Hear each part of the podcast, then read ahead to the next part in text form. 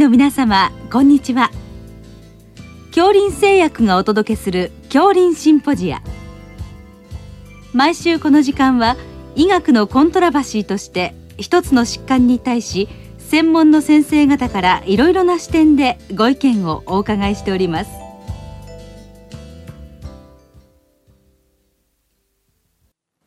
シリーズ。職域精神保健の課題の3回目。合理的配慮。企業はどこまで配慮すべきなのかと題して。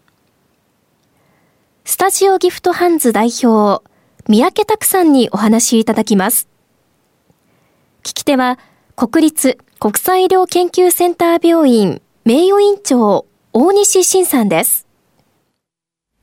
三宅先生、あの本日は職域先進保険のまあ課題というまあシリーズの一環としまして、まあ、企業はどこまでまあ合理的な配慮をすべきであるかというようなことでお話を伺いたいと思いますのでよろしくお願いいたします。はい、よろしくお願いします。私もあの、まあ、長年ちょっとあの産業医活動にも関わってるんですが今あの新型コロナウイルスが非常にまあ流行していてですね、まあ、働き方も随分激変しているような状況で、まあ、その中にあってあの私も産業医としていろんな相談を受けることが多いんですが結構そのメンタルヘルスの相談も多いというふうにあの私自身は感じてましてですね先生ご自身このコロナが流行している状況でその現在の状況に関してどのように捉えていらっしゃるか、はい、そのあたりからお考えをお聞かせください。ありがとうございます。はいそうですね。あの、やはり私も、まあ、都内の IT 系の企業が多いっていうのもあってですね、非常にメンタルっていうのは以前から課題だったんですが、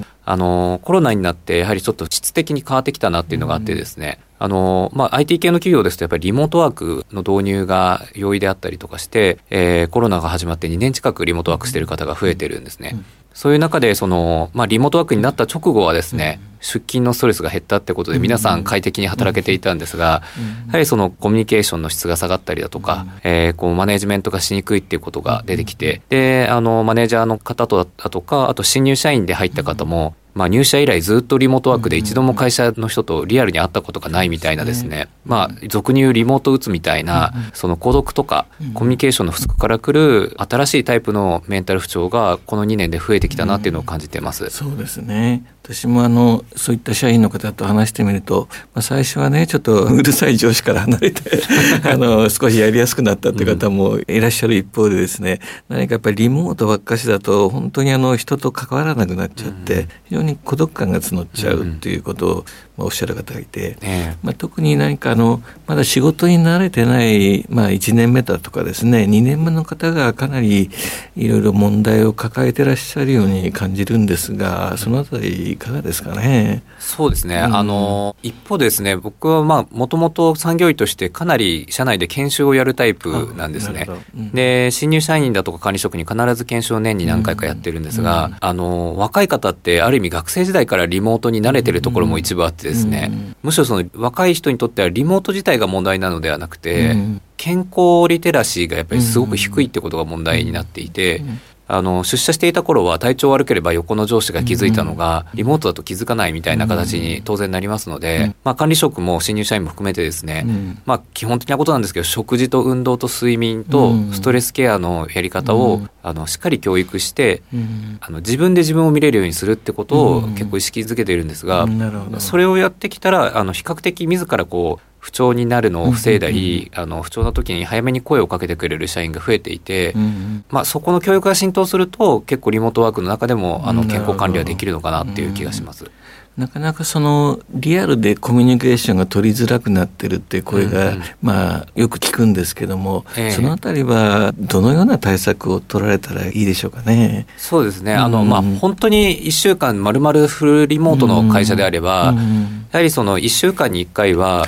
その業務のことじゃない話をする時間っていうのを作ってもらっていてですね、あの特にやっぱり週末明けの月曜日の朝っていうのが非常にメンタルがこう調子悪い人起きにくいので、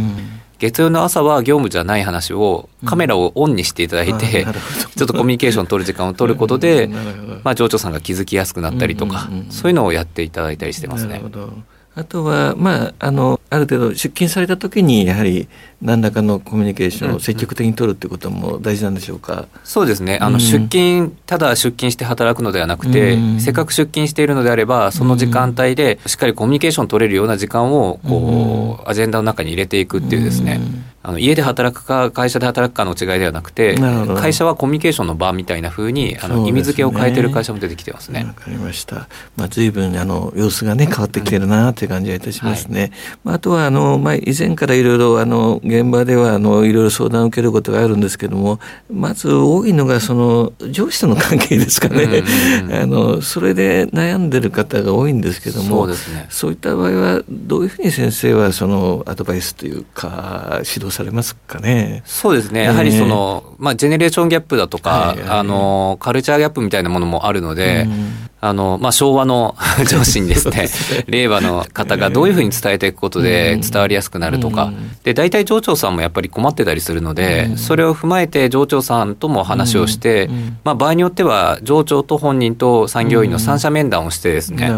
でその認知のズレの部分を、こう認識のズレを合わせていくみたいなことをやったりしています。あとは、あの、まあ、ただただ、まあ、業務量が多いって言われることもあるんですけども、まあ、これはまあ、長時間労働とか過重労働の問題もあるんでしょうか。でも、まあ、なかなかあのどの会社も仕事量多いのかなって気もするんですがその辺の調整などはどうされてますか？そうですね。あのただやっぱり IT 系の企業だと、えー、その時間的な負荷よりもですねその質的な負荷が非常に高いんですね。そうですね。あとやはりその夜型の人も多くて、ね、あのフレキシブルな業務の体制を取ってたりすると、うん、もう本当に深夜に働いちゃってる子とかがいて、ね、ちょっと違う課題がこのリモートワークだからこそ出てきてるかなっていう気がしますね。私もあのちょっと海外との関係のある企業のところの産業医をやってるんですけどもやっぱり夜中にあの海外との何かウェブの会議がやらなきゃいけなくて、ね、もう非常に大変だっていうことを聞いてるんですが、ねえ。ー、それでもう結構過重労働になっちゃってるっていうのはありますけどもね、うん、なかなか難しい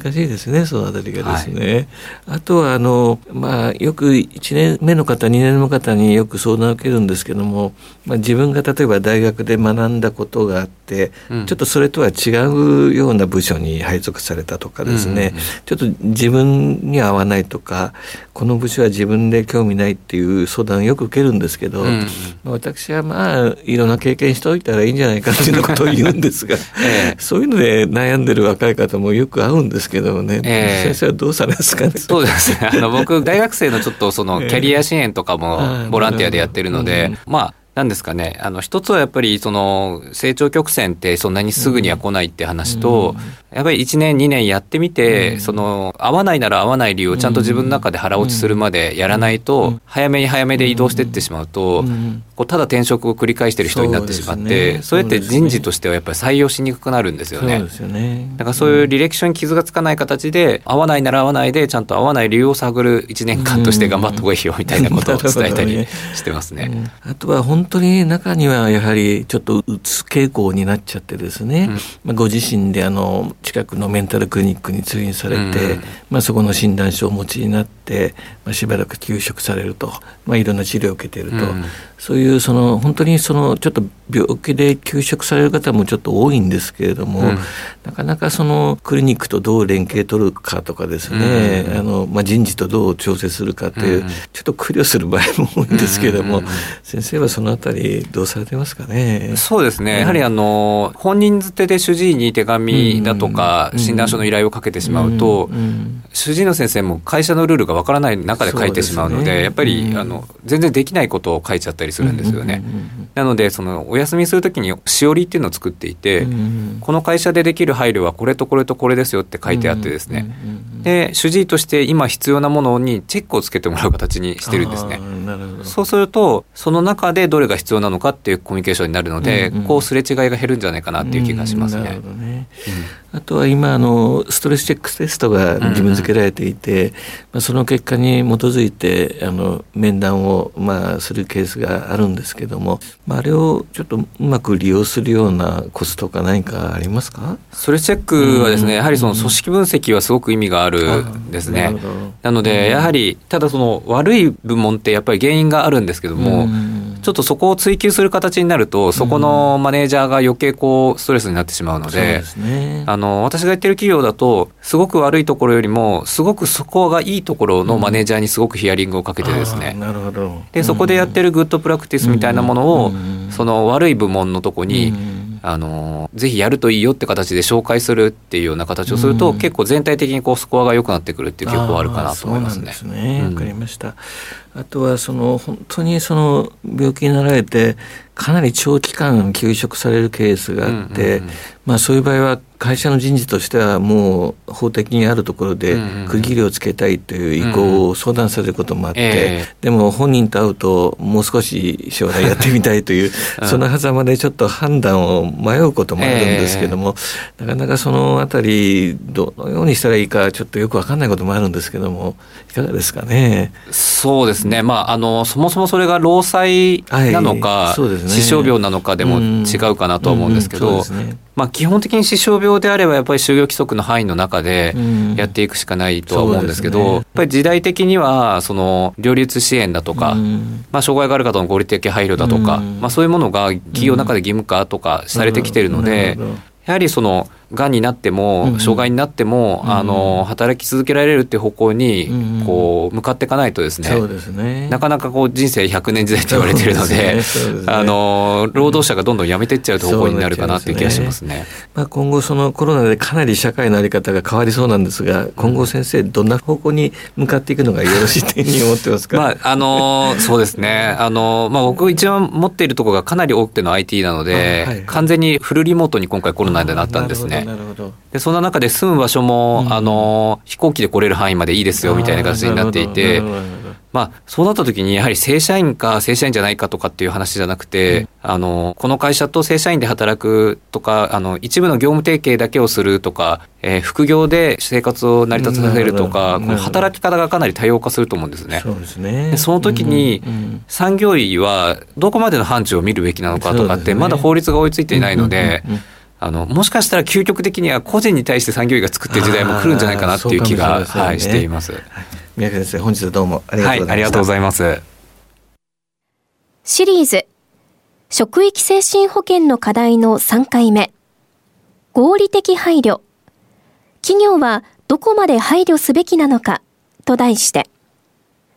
スタジオギフトハンズ代表三宅拓さんにお話いただきました。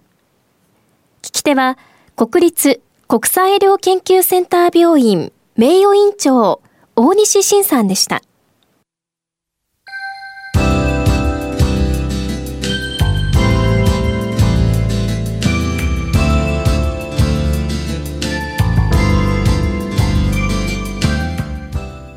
それでは恐林製薬がお送りしました恐林シンポジア来週をどうぞお楽しみに